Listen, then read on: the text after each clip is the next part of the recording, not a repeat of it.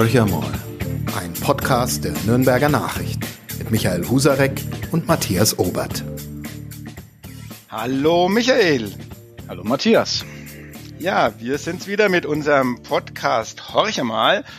Und äh, was könnte man in diesen Tagen nicht äh, Schöneres besprechen als die Finanzen? Also die Finanzen, die ähm, sozusagen uns noch bleiben, um schöne Weihnachtsgeschenke zu kaufen oder ähnliches, äh, vielleicht um unsere Steuererklärung jetzt noch in den nächsten Tagen und Wochen zu machen, keine Ahnung.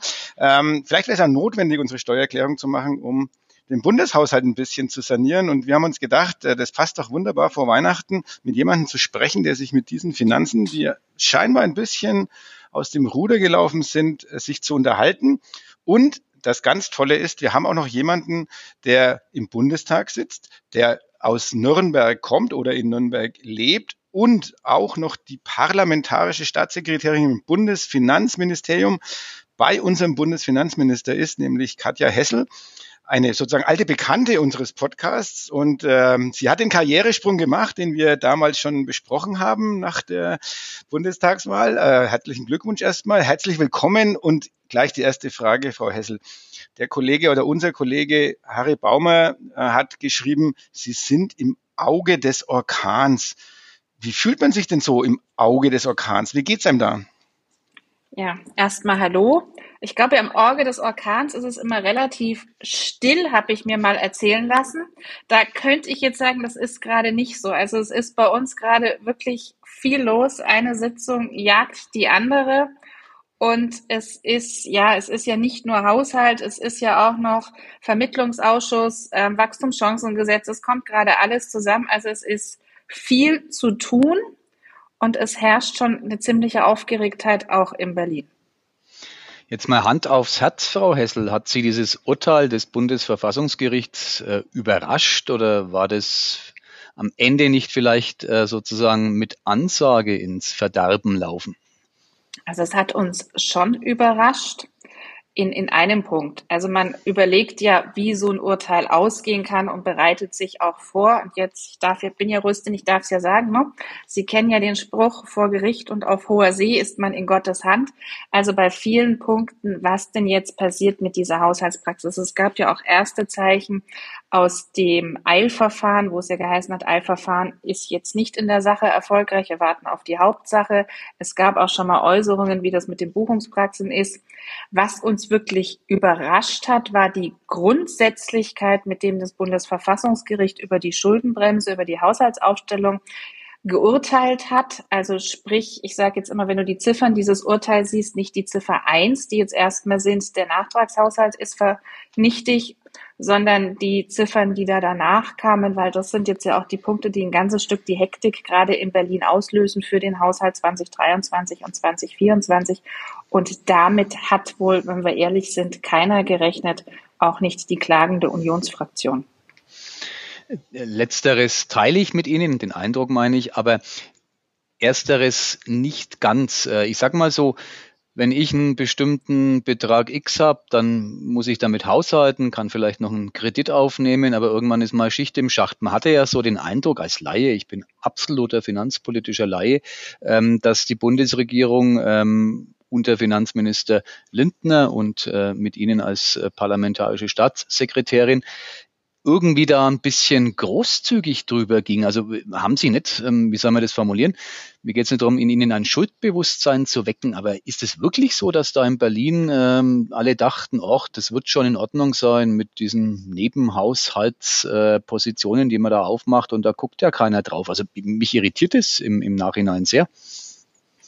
Also wir hatten ja während der Koalitionsverhandlungen das Urteil über die hessischen Umbuchereien, also das Urteil des Finanzverwaltungsgerichts oder äh, Hessen auf jeden Fall wegen dem Haushalt Hessen gab es während der Koalitionsverhandlungen ein Urteil darüber, worauf wir uns ja dieses Urteil nochmal sehr genau angeguckt haben, auch während der Koalitionsverhandlungen geguckt haben, was da eigentlich drin stand, wie man das, was wir gemacht haben, also sprich die Corona den Klima- und Transformationsfonds zu führen, wie man das eigentlich gesetzlich richtig machen konnte und gingen schon davon aus, dass wir das auch richtig gemacht hätten.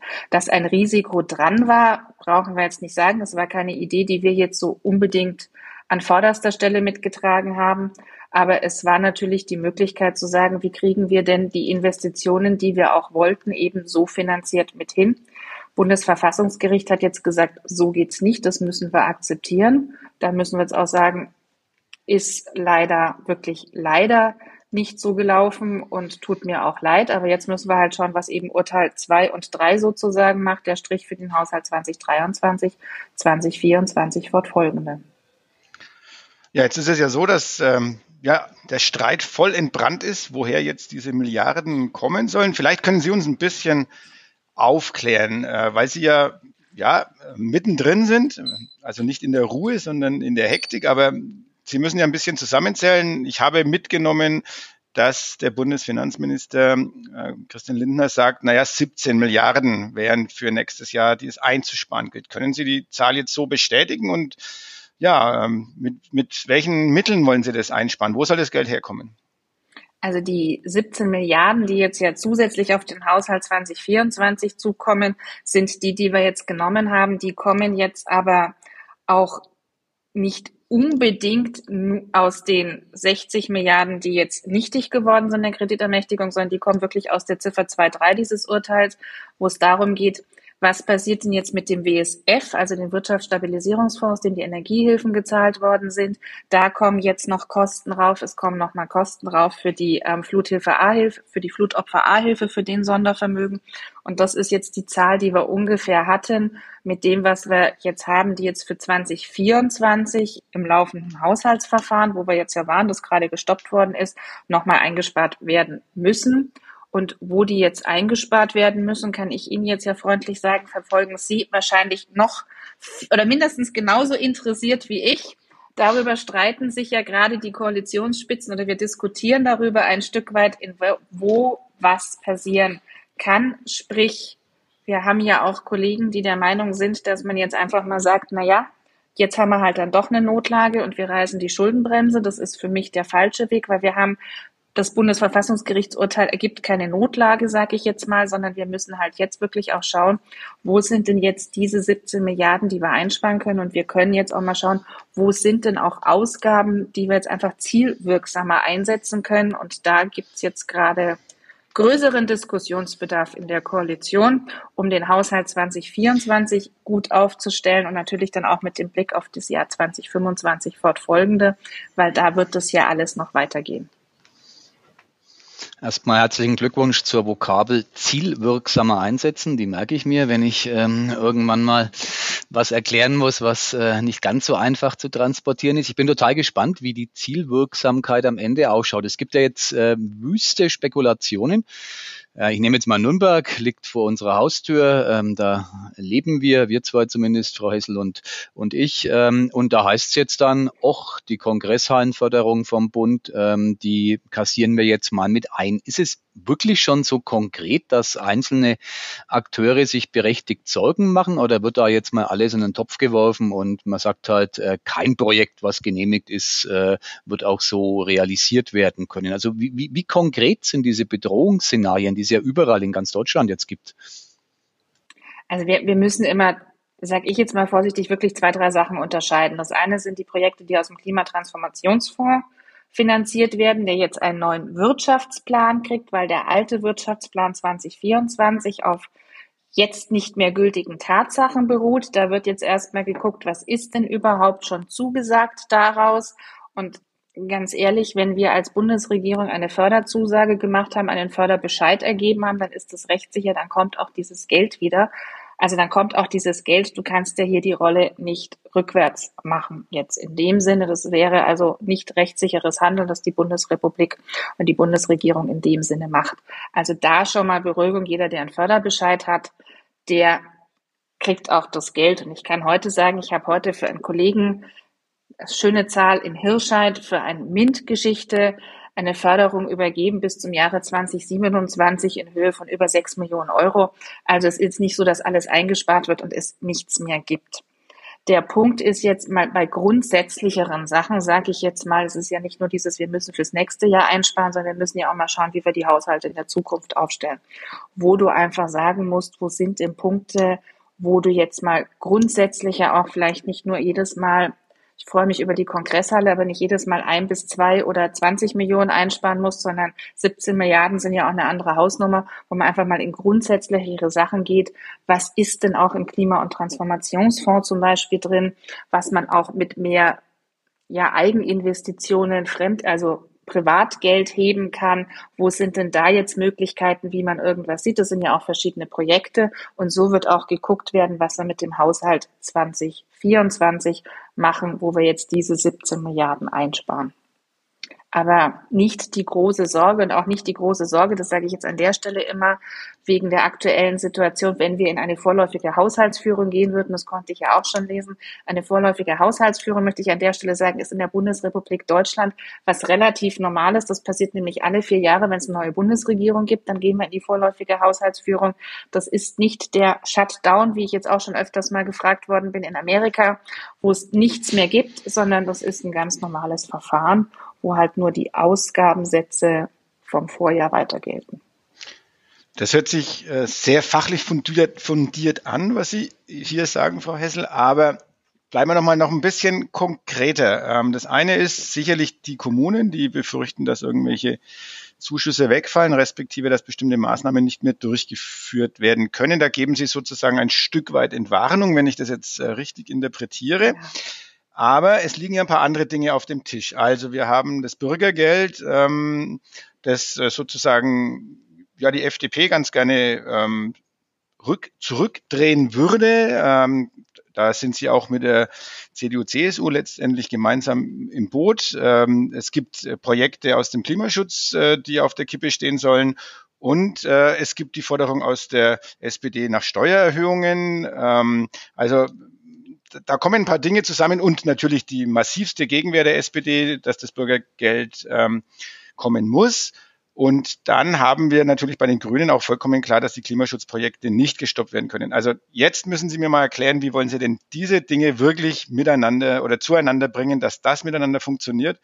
Ähm, weil letztendlich ist doch das die Quadratur des Kreises.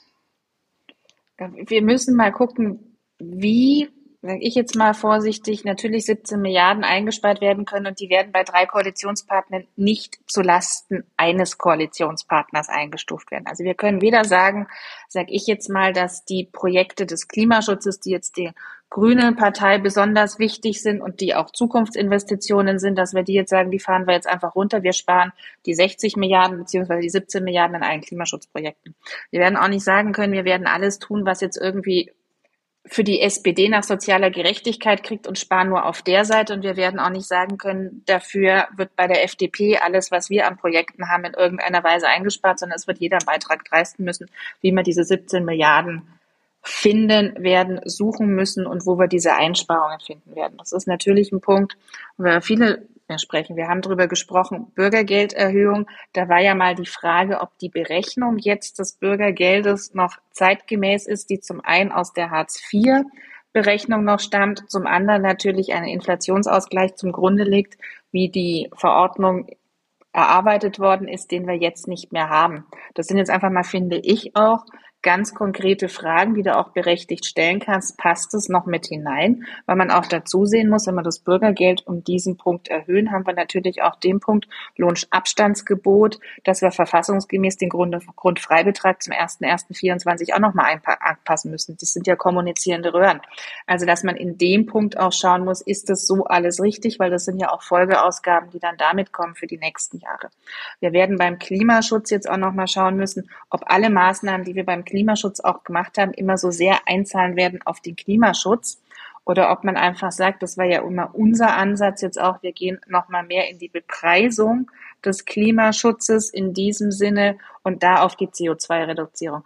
Also das sind jetzt die Punkte, sage ich jetzt auch ganz vorsichtig, wo jeden Tag aufs Neue jetzt gerade gerungen wird. Darum ich auch glaube, dass wir den Haushalt 2024 wahrscheinlich mit den Worten des Bundeskanzlers Gründlichkeit vor Schnelligkeit dieses Jahr auch nicht mehr verabschieden werden. Aber da wird jetzt einfach geguckt werden und das sind, wie gesagt, jetzt ja auch nicht nur die kurzfristigen Entscheidungen, sondern das sind jetzt auch die Entscheidungen, die auch für zukünftige Haushaltsaufstellungen wirken müssen. Ich frage Sie jetzt mal was als Parteipolitikerin, die Sie ja auch sind. Es ist Ihnen schon bewusst, Frau Hessel, dass dieses Bild, das die Koalition abgibt, äh, jetzt nicht unbedingt besser geworden ist seit der Entscheidung des Bundesverfassungsgerichts. Die Menschen im Lande äh, verstehen es nicht so recht. Ähm, andere machen sich einen Heidenspaß draus. Ich nenne mal Markus Söder seiner heutigen Regierungserklärung als ähm, Regierungschef in Bayern ähm, zog sich das Ampelbashing ähm, wie ein roter Faden äh, durch die ganze äh, Erklärung von ihm. Immerhin ähm, weit über 80 Minuten, die er sprach. Und äh, ist Ihnen das egal? Also man hat immer so einen Eindruck, äh, Grüne, SPDler und FDPler haben sie dem Schicksal längst ergeben, dass das eine vierjährige Episode in der bundesrepublikanischen Geschichte ist, diese Ampel. Oder wollen Sie nicht irgendwie mal sich zusammenraufen? Also ich finde, ganz vorsichtig, als allererste Frage, es ist mir natürlich nicht egal. Es ist extrem schwierig, dass eine Regierung momentan so wenig Zuspruch hat, aber durch diese ganzen Krisen hindurchkommen muss. Und ich glaube, da muss man auch ein bisschen abschichten, dass es natürlich auch die große Verunsicherung ist, die wir jetzt haben mit der Dauerkrise, sage ich jetzt mal, von der Corona-Krise in die Ukraine-Krise. Jetzt kommt noch der Nahostkonflikt dazu.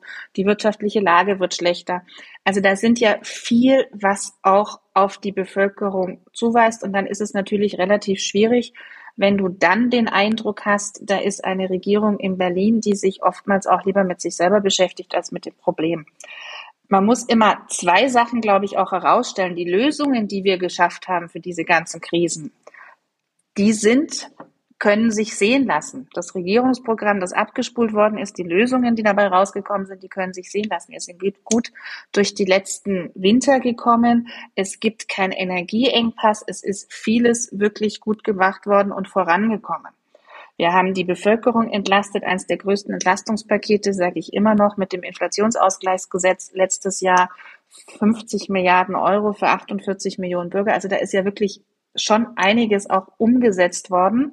Nichtsdestotrotz haben wir halt eine Regierung, die sich am Anfang während des Koalitionsvertrages und der Koalitions ähm, ja, des Koali aus, während des Koalitionsvertrages sehr zusammengerissen hat und sehr einig nach außen kommuniziert hat und dies irgendwie ein Stück weit vergessen hat. Ich sage ja immer, jeder, der Transparenz im Regierungshandeln fordert, und so spaßeshalber muss ich es jetzt leider sagen, hat bei dieser Regierung gesehen, wie eigentlich Transparenz im Regierungshandeln verfügt, weil jeder Koalitionspartner an jedem Gedanken die ganze Bevölkerung immer teilhaben will oder lässt. Ich habe nur nicht den Eindruck, dass das unbedingt nach außen honoriert wird und sage auch immer an dieser Stelle, und ich bin die jetzt am ehesten oder die, von der Sie eigentlich am wenigsten irgendwo hören, von ungelegten Eiern. Ich bin immer der Meinung, man guckt erst, wie das Projekt aussieht, wie es dann zu Ende geht und kommuniziert es dann nach außen, weil das, glaube ich, auch zeigt, dass man Probleme löst und dass man sie zusammenlöst. Aber diese Steilvorlagen, die Sie eigentlich der Opposition einerseits liefern, aber auch den Rechtspopulisten, die ja auf der Welle im Moment äh, extrem schwimmen, das muss doch eigentlich jedem erfahrenen äh, Politiker, jedem erfahrenen Demokraten, der müsste doch eigentlich wissen, ähm, dass man das tunlichst unterlassen sollte, was in den letzten, sage ich mal, einem Jahr äh, passiert ist. Ähm, ich würde da ganz gerne noch von Ihnen wissen, wie wollen Sie das denn hinbiegen, dass Sie im Moment eigentlich, was die Innenpolitik betrifft, getrieben werden, sowohl von der Opposition, aber jetzt vor allem auch von der AfD, die, die wirklich alles nutzt, äh, das ist Wasser auf ihren Mühlen. Äh, fangen wir beim Bürgergeld an, gehen wir zu den Migranten, zu den Kosten für die Migranten. Die brauchen ja auch gar keine Lösungen anbieten, sondern es reicht ja vollkommen nur darauf zu verweisen, dass diese Ampelkoalition nicht in der Lage ist, die Probleme anzupacken. Was, was erwidern Sie solchen Menschen, die jetzt vielleicht ja aus der, wie soll man das sagen, aus, aus, ich will nicht sagen aus Not raus, aber wirklich aus Protest raus die AfD wählen, obwohl sie sich vielleicht durchaus bewusst sind, dass das eine nicht demokratische Partei ist. Was können Sie diesen Menschen noch mitgeben, damit sie zurückkehren in den Kreis derjenigen, ähm, die sich auf äh, die Parteien wie CDU, CSU, Grüne, SPD oder die FDP verlassen? Ich fange jetzt mal so an, also wenn man die, die großen äh, Probleme nehmen, Migration, ja, es sind halt alle Sachen, die nicht schnell funktionieren und schnell wird auch dafür keiner eine Lösung haben. Aber die Lösungen werden gerade angegangen. Wir haben das Migration, wir haben das Rückführungspaket im Bundestag. Wir haben das Staatsbürgerschaftsrecht jetzt nochmal angegangen. Es gibt einen EU-Asylkompromiss, ähm, den Horst Seehofer vier Jahre lang auf EU-Ebene nicht verhandeln konnte. Also die Schritte werden ja gemacht. Es dauert nur, sie umzusetzen. Das muss man halt der Ehrlichkeit halber sagen. Aber ich sage immer noch, die Bilanz, die wir haben, ist wesentlich besser als das Bild, das wir nach außen abgeben. Und ich glaube, da muss jetzt auch dann ein Stück weit Wirkung kommen, dass man dann auch sieht, es werden auch Probleme gelöst. Und viele der Probleme, die angehen, glaube ich, ist auch nur diese Regierungskoalition in der Lage, sie zu lösen, weil ich habe nicht den Eindruck, dass die letzte große Koalition, die jetzt ja immerhin acht Jahre in Folge regiert hat, die Probleme in irgendeiner Weise gelöst hat, weil viele von den Problemen, die wir jetzt hier haben, haben wir definitiv alle geerbt, weil einfach nichts passiert ist. Es ist ja nicht so, dass die ganzen Krisen, die wir jetzt kommen, dadurch entstehen, dass die Ampel regiert, sondern sie sind jetzt einfach aufgekommen, weil viele Entscheidungen in der Vergangenheit einfach nicht getroffen worden sind. Ich versuche es mal anders, Frau Hessel. Leben wir in einer Staatskrise? Markus Söder benutzt die Vokabel mehrfach täglich. Wir reden vor allem einer Krise, die natürlich gerade auch herbeigeredet wird. Also ich fange mal an, ich habe Politik angefangen als bayerische Wirtschaftsstaatssekretärin in der Finanzkrise. Irgendwie begleiten mich Krisen durchs Regierungshandeln. Aber da habe ich einen Satz gelernt und der heißt natürlich, Wirtschaftspolitik ist zu 50 Prozent Psychologie. Und da sind wir jetzt momentan ja auch dabei, dass wir ja alle miteinander stetig und ständig auch Deutschland schlecht reden. Also vieles in diesem Land ist nicht so schlecht, wie wir es auch gerade reden. Und das ist natürlich auch was, was nochmal auf die Stimmung kommt. Und da kommt natürlich auch das, was Markus Söder gerade auch im Wahlkampf gemacht hat. Dieses ständige Schlechtreden Deutschlands kommt da natürlich dazu und es stärkt die rechten Ränder. Und ich sage an der Stelle bei aller Gratulation für ein Wahlergebnis der fortsetzenden Regierungskoalition in Bayern aber 30 Prozent Populismus ist natürlich für Bayern rechts der CSU auch ein Ergebnis, über das man öfters mal diskutieren müsste. Spannende Aussage haben wir relativ häufig thematisiert, diese, wir mal, rechts, den Rechtsruck in Bayern. Jetzt äh, ist es so, dass die bayerische Landesvorsitzende der, der FDP seit kurzem sind, Co-Vorsitzende. Mit äh, Martin Haken bilden Sie ein Tandem. Glückwunsch dazu zu dieser Wahl. Ähm, haben Sie irgendein Fünkchen Hoffnung, äh, die FDP in Bayern jemals wieder in den Bayerischen Landtag zu bringen? Also die FDP in Bayern ist ja ein zäher Verein, hätte ich jetzt mal vorsichtig gesagt. Ne? Wir haben da auch große Erfahrung, wieder in den Bayerischen Landtag einzuziehen. Und ich gehe davon aus, dass wir das auch 2025, dass uns das wieder gelingt. Wir sind jetzt natürlich, und das sind ja alle drei Ampelparteien in Bayern abgestraft worden, auch für die Berliner Politik. Das muss man jetzt an der Stelle sagen. Das ist der SPD so gegangen, das ist den Grünen so gegangen, das ist der FDP leider so gegangen. Bei uns ist es halt einfach so in Bayern, dass wir durch den Sondereffekt der Freien Wähler auch nicht so stabil sind, dass wir dann die fünf Prozent halten konnten, sondern wir sind halt leider wieder aus dem Bayerischen Landtag gefallen, Wahlziel klar ver, äh, verfehlt, aber wir werden daran arbeiten, dass wir jetzt natürlich 2028 wieder in den Bayerischen Landtag einziehen mit einer schönen FDP-Fraktion. Ihren Optimismus in, in allen aller Ehren, aber äh, wenn man sich die Berichterstattung über den FDP-Parteitag angeschaut hat, äh, der bayerischen äh, FDP, ähm, das war ja nicht so sehr eitel Sonnenschein. Also ich will Ihnen nicht zu nahe treten, aber die Wahlergebnisse sowohl für Martin Hagen, der ja auch einen Gegenkandidaten hatte, als auch für Sie waren ja alles andere als äh, herausragend, nenne ich es mal. Was treibt denn die bayerische FDP, was treibt denn die Mitglieder um? Was ist denn die Erwartungshaltung? Ich habe den Eindruck, die Erwartungshaltung von bayerischen FDP-Mitgliedern, die ja auch bei dem Parteitag zum Ausdruck kam, äh, die ist schon meilenweit von dem entfernt, was die Ampelkoalition in Berlin im Moment äh, treibt. Wir werden ein Stück weit jetzt natürlich nach dem Parteitag auch mal innerparteiliche Gräben wieder schließen müssen. Das ist einer der, der ersten Aufgaben, die wir jetzt haben. Auch nach vorne gucken, was jetzt dann als nächste an Aufgaben auch steht. Wir haben in Bayern, glaube ich, ein Stück weit natürlich die Herausforderung, dass die CSU, und das muss man jetzt an der Stelle ja auch ganz trocken sagen, warum sind wir denn in einer Ampelregierung? Wir sind in einer Ampelregierung, weil Markus Söder Jamaika so einfach verhindert hat. Das war der allererste Punkt. Die Ampel hätte es nicht gegeben, hätte Markus Söder sich den Koalitionsverhandlungen in Jamaika nicht mehr oder weniger verweigert.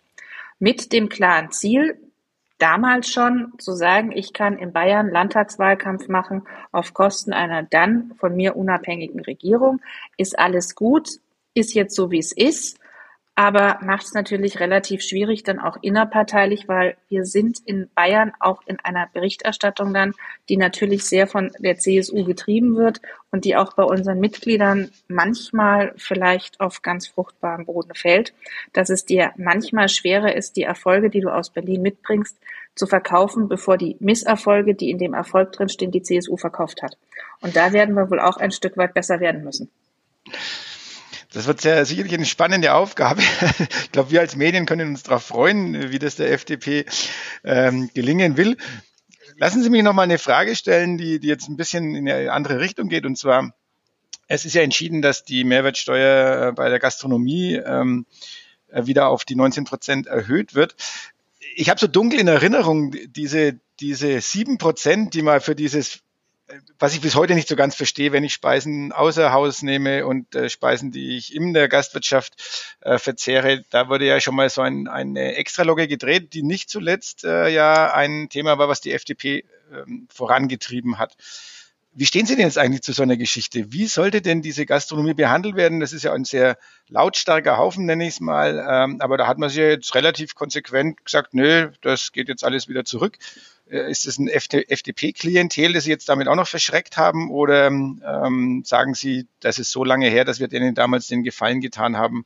Ähm, das, ist, das ist eh nicht belohnt worden. Also Gefallen und Belohnen ist ja immer etwas schwierig in der Politik mit vielen Sachen. Die reduzierte Mehrwertsteuer auf Speisen ist eingeführt worden als Corona-Hilfsmaßnahme zu einer Zeit von der GroKo, wo die Restaurants im Übrigen geschlossen waren. Wo ich damals kann ich mich immer sagen, dass es schön war, dass sie 12 Prozent Umsatzsteuer Ersparnis, aber 12 Prozent von 0 Euro Umsatz ist ebenfalls null. Dann ist die Maßnahme über die Bundestagswahl hinaus erstmal verlängert worden, damit wir da unsere Ruhe hatten als alte Regierung. Wir haben die dann 20, wir haben die jetzt verlängert bis 31.12.2023, weil wir ja immer noch in der Corona-Zeit waren im Jahr 2022 mit vielen Krisen und sonstiges. Ich habe große Sympathie für einen gleichen Umsatzsteuersatz für Innerhaus und Außerhaus Umsatz, weil das ist bin ja im richtigen Leben Steuerberaterin und ich weiß, wie schwierig diese Abgrenzungen sind. Und wenn du deine Würstchen an der Würstchenbude holst und am Nachbarstand isst, dann bist du noch in der Gefahr, dass es dann vielleicht doch ein Innerhausumsatz wäre. Und wenn der Betriebsprüfer dasteht, sind es dann 19 Prozent. Also ich habe da eine große Sympathie dafür und die haben wir auch als FDP-Fraktion zum Ausdruck gebracht, dass wir sagen, es gibt einen einheitlichen Steuersatz einheitlichen, jetzt reduzierten Steuersatz. Der war jetzt einfach in der großen, Ko in der großen Koalition, in der Koalition jetzt nicht umzusetzen. Die Mittel waren im Haushalt jetzt einfach nicht mehr vorhanden. Dementsprechend wäre es als FDP-Projekt durchgegangen, aber es gab eben kein Punkt dafür, ein anderes Projekt noch weiter zu finanzieren, weil der Haushalt auch schon vor dem 15.11. schwierig war. Nach dem 15.11. ist der Haushalt jetzt um 17 Milliarden nochmal schwieriger geworden. Dementsprechend ist es jetzt ein Problem, das wir jetzt auf die Schnelle nicht mehr lösen können, aber es ist ein grundsätzliches Problem, das bei uns mit Sicherheit auf der Agenda bleibt, dass du einfach guckst, wie du Außerhaus- und Innerhausumsatz anpassen kannst, weil das ist die große Ungerechtigkeit, die da einfach dahinter steckt. Die Vokabel grundsätzliches Problem, die führt mich zu einer sehr grundsätzlichen Frage. Wenn man die Finanzpolitik des, des Bundes sich anschaut, dann kann ich noch verstehen, dass äh, anders als vielleicht im Privathaushalten Schulden ein normales volkswirtschaftliches Instrument sind. Das leuchtet mir noch ein. Aber hat man vielleicht in den vergangenen Jahren so ein bisschen überzogen? Also wenn ich jetzt auf die Zinsbelastung blicke, die, die uns ereilt, ähm, dann ist es ja vielleicht so, dass sie am Ende des Tages ähm, der Nachfolgeregierung, könnte man jetzt sagen, ist uns egal, aber vielleicht gehören sie der ja dann doch wieder an als FDP in einer anderen Konstellation, äh, dass man da einen Scherbenhaufen ähm, in Form von einem riesigen Schuldenberg hinterlässt. Also das verstehen ja viele Menschen nicht. Ich nenne jetzt mal hier die kommunale Situation. Die Stadt Nürnberg hat, glaube ich, 1,9 Milliarden Euro Schulden. Ähm, das sind ja Dinge, die, die, wo viele sich fragen, wann wird denn die ganze Chose mal zurückgezahlt. Helfen Sie uns doch da mal auf die Sprünge. Ich würde es gerne meinen Kindern heute Abend beim Essen erklären, wie äh, diese vielen Milliarden zurückgezahlt werden. Wie geht es? Jetzt frage ich vorsichtig, wie alt die Kinder sind, damit ich es besser erklären kann. Dein Spaß beiseite. Die kleinsten sind neun und elf. Und die Papa sagt immer, macht keine Schulden, gebt euer Taschengeld aus, aber leiht euch nichts. Jetzt mag das ein altbackener Ansatz sein, aber äh, der Bund macht es ja anders. Es ist aber prinzipiell der richtige Ansatz. Also ich sage jetzt einmal, wir haben ja in der Bundesrepublik eigentlich kein Einnahmeproblem. Meine Steuereinnahmen werden im Jahr 2025 über eine Billion, also Gesamteinnahmen, Steuern über eine Billion Euro steigen. Kannst jetzt ja nicht sagen, du hast ein Einnahmeproblem in dem Land. Das wäre meines Erachtens gelogen. Deswegen stehen wir auch damit da, dass wir sagen, wir müssen jetzt nicht mehr Einnahmen durch Schulden generieren, sondern wir müssen einfach mal gucken, wo geht denn unser Geld hin? Sprich, wo gehen denn die Ausgaben hin? Ich habe jetzt vorhin ja diesen Satz zukunftswirksam, also was passiert denn wo und ausgabenwirksam, wo kannst du denn jetzt mal schauen, wo die Ausgaben hingehen? Wir gehen momentan, der größte Teil unseres Haushaltes geht in die Sozialausgaben, der ist festgebunden, da ist wenig zu machen. Das ist der Punkt, wo man halt jetzt einfach sagen muss, wir haben viel in die soziale Absicherung gesteckt. Wir müssen halt jetzt meines Erachtens auch gucken, dass wir viel Geld oder dass wir Anreize dafür setzen, nicht mal viel Geld, sondern Anreize dafür setzen, dass wir auch Steuereinnahmen weiter generieren, also sprich die, die arbeiten gehen, auch einen Anreiz dafür kriegen, dass sie weiter arbeiten gehen. Wir haben Schulden zurückgeführt, also die Schuldenquote sinkt jetzt unter der jetzigen Ampelregierung. Wir haben natürlich diese Megaschulden aus der Corona-Zeit übernommen. Ich glaube aber in der Corona-Zeit müssen wir auch ehrlich sein, war es richtig, dass wir Geld aufgenommen haben, weil das war eine Krise, die Pandemie, mit der keiner umgehen konnte, wo wir nicht wussten, wie es in irgendeiner Weise weitergeht. Und da war es A, richtig, die Wirtschaft in vielen Sachen zu stützen. Man kann jetzt über das eine oder andere Thema sprechen. Wir haben gerade über den reduzierten Umsatzsteuersatz gesprochen. Man kann auch mal drüber sprechen, ob 75 Prozent vom Umsatz der richtige Wert ist für Wirtschaftshilfen bei vielen Sachen. Aber da musste schnell geholfen werden. Da musste auch wirklich schnell allen geholfen werden. Wir hatten die Kosten der Pandemie. Schnelltests, Impfungen, alles, was da aufgesetzt worden ist. Es war ja ein Riesenbrocken, den wir aufgenommen haben, mit viel Unterstützungsmaßnahmen auch für andere Sachen.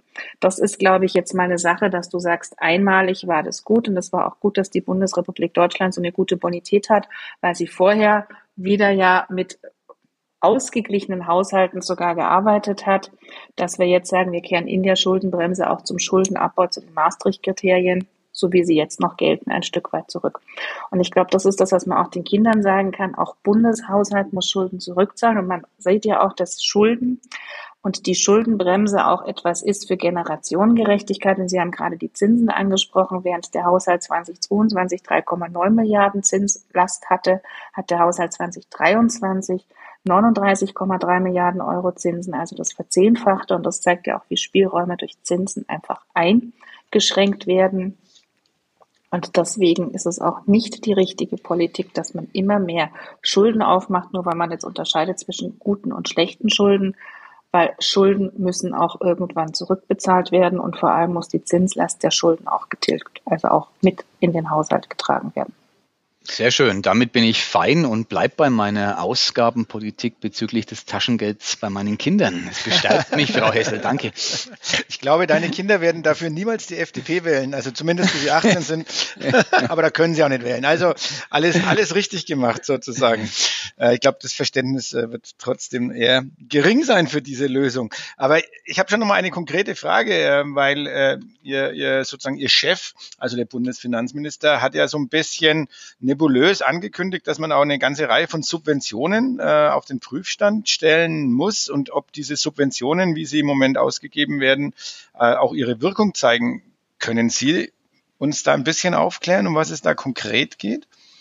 Also soweit sind wir noch nicht, aber dass der Bundeshaushalt ein extrem viele Subventionen hat, die natürlich jeder, der diese Subvention kriegt, und wir haben jetzt gerade über eine gesprochen, der reduzierte Umsatzsteuersatz wird auch unter den Subventionsbegriff fallen.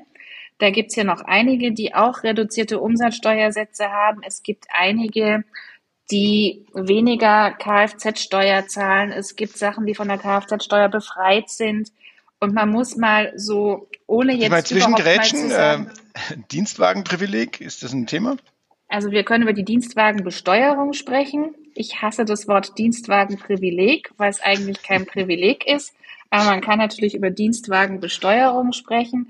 Man kann über ganz viele Sachen sprechen und die werden jetzt auch alle nochmal auf den Tisch kommen müssen und mit einer ganz anderen Notwendigkeit, als die halt vor dem 15.11. auf den Tisch gekommen sind, weil sie können sich sicher sein, dass natürlich jeder, der eine Subvention kriegt, keine Freude hat und nicht Hurra schreit, wenn ihm diese Subvention genommen wird. Und da hilft es auch manchmal hineinzugucken, weil Subventionen werden ja auch oftmals eingeführt mit einer Begründung, warum man diese Subvention einführt. Und dann stellt man fest, dass Jahrzehnte später diese Subvention immer noch da ist, obwohl die sage jetzt mal, der, das Ziel dieser Subvention längstens erreicht worden ist. Es gibt Subventionen und ich sage jetzt an dieser Stelle nicht, dass die gestrichen werden oder irgendwas, nur einfach mal die Begründung zu hören, die mal dafür eingeführt worden sind, dass die Landwirtschaft modernisiert wird und mit maschineller Unterstützung funktioniert. Ich kenne wenige Landwirte, die noch mit dem Pferdefuhrwerk unterwegs sind, aber die Subvention gibt's immer noch. Nur mal so als Beispiel jetzt nicht, dass ich jetzt morgen irgendwelche Briefe kriege, dass die jetzt kommt, aber ich wollte nur mal einfach sagen, steht. das ist so eine schöne Begründung, die man einfach mal sich lesen muss in dem Subventionsbericht und da geht's für viele dran. Das ist immer nur das Beispiel, das ich mir merken konnte, weil es so schön griffig war. Und ich kann mir immer nur die Sektsteuer merken, die ja mal eingeführt wurde aus ähm, einem Anlass, der jetzt auch nicht mehr so ganz relevant ist. Also das ist ja irgendwie, ja, also, wenn man sich um, ehrlich macht. Verteidigungsausgaben sind ganz, ganz wichtig ja. jetzt gerade vorne dran. Ja. Na gut, so kann man aber das müsste ja, aber jetzt, ja, ja, aber dann wären wir jetzt auf dem Weg, dass wir zusätzliche Steuern einführen müssten. Das ist, äh, wie, wie, wie stehen Sie denn da dazu? Also, wir brauchen eine zusätzliche Steuer, damit der ähm, Verteidigungshaushalt finanziert werden kann. Das ist doch ganz das einfach. Das wird die Schlagzeile. FDP-Staatssekretärin fordert neue Steuern. Ich habe ja vorhin schon freundlich gesagt, dass wir ein kein Einnahmeproblem, sondern doch eher ein Ausgabenproblem haben. Und dazu stehe ich nach wie vor. Nein, Spaß beiseite. Wir sind ein Hochsteuerland. Also wir sind da wirklich ganz weit oben dran. Wir diskutieren ja gerade auch darüber, was habe ich ja vorhin gesagt, dass wir Wirtschaft auch oder dass wir Steuern auch mit Wirtschaftswachstum mehr Steuereinnahmen generieren wollen. Und zu einem Wirtschaftswachstum ist es natürlich auch wichtig, dass die Wirtschaft hier in diesem Lande investiert. Und auch da haben wir ja gerade nicht die besten Zahlen. Das heißt also, Steuererhöhung wäre jetzt sicherlich das falsche Signal in jegliche Richtung, um jetzt in der momentanen wirtschaftlichen Lage gegen eine, ja, zumindest technische Rezession zu steuern. Gut, äh, ich glaube, wir bekommen heute keine Aussage mehr, Michael, die in Richtung Steuererhöhung geht. Die, ähm, ähm, was, was können wir der FDP noch alles andichten? Ich weiß nicht, ein paar Sachen würden uns schon noch einfallen, aber Frau Hessel äh, lässt sich da nicht so leicht aufs Glatteis, Glatteis locken und die Landwirte äh, werden wir jetzt auch nicht unglücklich machen. Schauen wir mal. Ähm, das Schöne an dem heutigen Podcast ist, dass Sie die Möglichkeit haben, weil es ist jetzt nämlich Dienstag, also er wird relativ frühzeitig aufgenommen und geht dann erst morgen Abend online und ähm, die Berichterstattung dann am Donnerstag noch, aber das äh, spielt jetzt gar nicht die große Rolle, sondern es geht darum, heute Abend spielt ein Fußballverein, den Sie ganz gut kennen, der erste FC Nürnberg, und er spielt in Kaiserslautern. Und äh, jetzt können Sie beweisen, ob Sie seherische Fähigkeiten haben, also sowohl ähm, das färbt natürlich dann auch ab in Richtung Bundeshaushalt. Also wie tippen Sie denn das heutige Spiel, das um 18 Uhr beginnt, also in nicht mehr allzu langer Zeit, DFB-Pokal? Ja, wie schaut's aus für den ersten FC Nürnberg? Kommt er eine Runde weiter oder ist es das Ende der Reise im DFB-Pokal? Wie sehen Sie es und wie geht es, wie lautet das Ergebnis? Also, ich habe mir sehr vorsichtig überlegt, wie es denn ausgehen kann und an was man sich denn jetzt irgendwie orientieren kann, weil man muss jetzt ja vorsichtig sein, dass das Ergebnis von letzter Woche jetzt nicht gerade so prickelnd wäre, um jetzt hier zu sagen, wir reißen das. Aber ich habe mir angeguckt und mich erinnert, dass der Club ja relativ am Anfang der Saison in der Bundesliga, in der zweiten Bundesliga, gegen Hansa Rostock verloren hat. Und dann jetzt in der letzten Pokalrunde gewonnen hat. Mhm. Ich habe mir auch angeguckt, er hat auch gegen Kaiserslautern verloren. Mhm. Und das ist doch ein gutes Zeichen, dass er das jetzt in diesem Spiel reißt und dann gewinnt. Also Bestechende ich sag, wir Logik. Runde, ja, wir kommen eine Runde weiter. Sehr schön. Sehr schön. Also ich glaube, so eine Analyse, so eine Analyse, so detailliert hatten wir noch nie in diesem Podcast. Also ähm, ich kann mich erinnern, dass Frau Hessel beim letzten Mal gesagt hat, sie habe von Fußball keine Ahnung. Das Gegenteil ist der Fall. Also wenn er hier es wird alles äh, recherchiert. Ja, man muss also, sich ja beim Club jetzt immer fragen, und das weiß ich ja jedes Mal, ob es eigentlich schön ist, wenn wir den Pokal gewinnen würden. Weil ich bin da ja immer noch aus 2007 ein echt geschädigtes Kind, hätte ich jetzt vorsichtig gesagt. Aber ich würde es mir wirklich wünschen, er kommt die Runde weiter und wir kommen richtig, richtig weit mal wieder. Es hätte der Club verdient, es hätte Nürnberg verdient, es hätten die Fans verdient und deswegen, wir kommen eine Runde weiter. Es wird aber kein gut, ich bin voll. Ergebnis werden.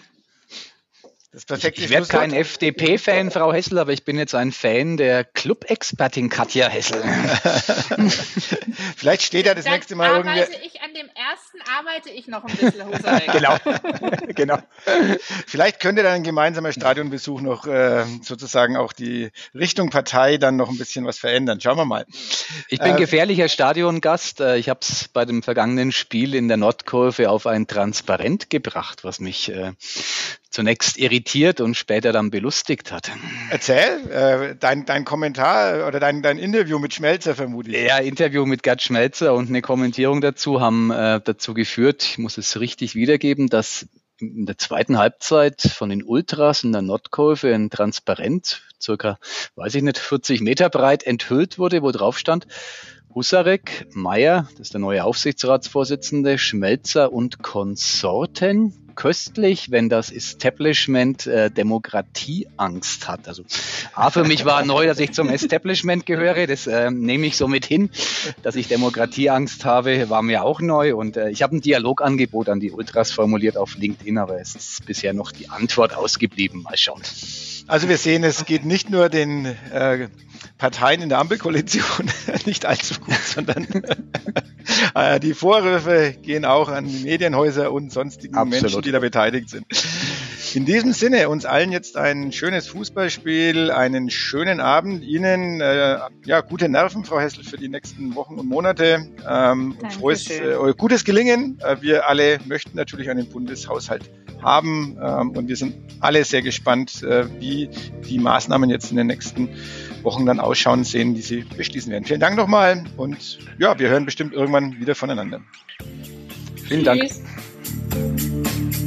Mehr bei uns im Netz auf nordbayern.de.